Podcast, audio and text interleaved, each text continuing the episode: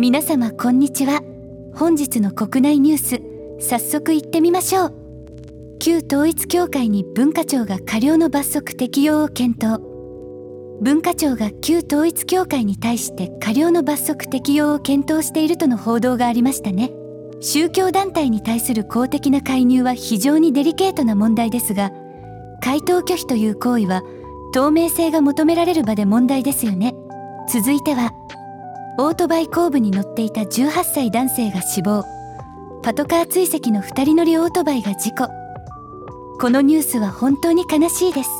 交通違反で逃げる行為が最悪の結果を招いてしまいました。運転手は無免許で逮捕されたそうです。安全運転は何よりも大切です。続いてはビッグモーター新社長が売上500万上積み要請。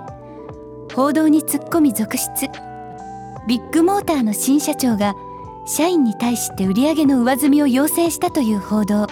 経営が厳しいのは分かりますが社員の負担も考慮するべきですよね。続いては道の駅屋根付き駐車場でキャンプにバーベキュー。これは明らかなマナー違反です。特に新商社や妊婦用の駐車場を占拠する行為は許されません。ブームの後はこういう人が増えてしまうんですよね。なぜでしょう？悲しいですね。続いては私は時々口が滑ってしまう汚染水発言の野村農水省が謝罪も大臣続投を明言。言葉選びは非常に重要です。特に大臣としての発言は多くの人に影響を与えますからね。滑るような口では困りますね。続いては旧統一教会に過料の罰則検討。文化庁質問権行使回答拒否。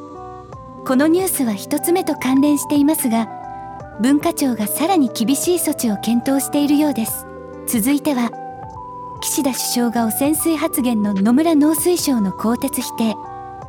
岸田首相は野村農水省の更迭を否定しました。政治家の発言一つで多くの影響が出ることを改めて感じます。続いては中国の団体旅行解禁で起こる観光郊外中国からの団体旅行が解禁されその影響が心配されています。観光は大切ですが日本のルールも守ってもらわなければなりません。9月末から来日客が本格化する気配があるようです。続いては日大アメフト部再び無期限停止。寮も閉鎖。部員が違法薬物事件。日大のアメリカンフットボール部が再び無期限で活動を停止しました。スポーツは健全な活動であるべきです。それでは今日はこの辺でチャンネル登録と高評価よろしくお願いします。さようなら。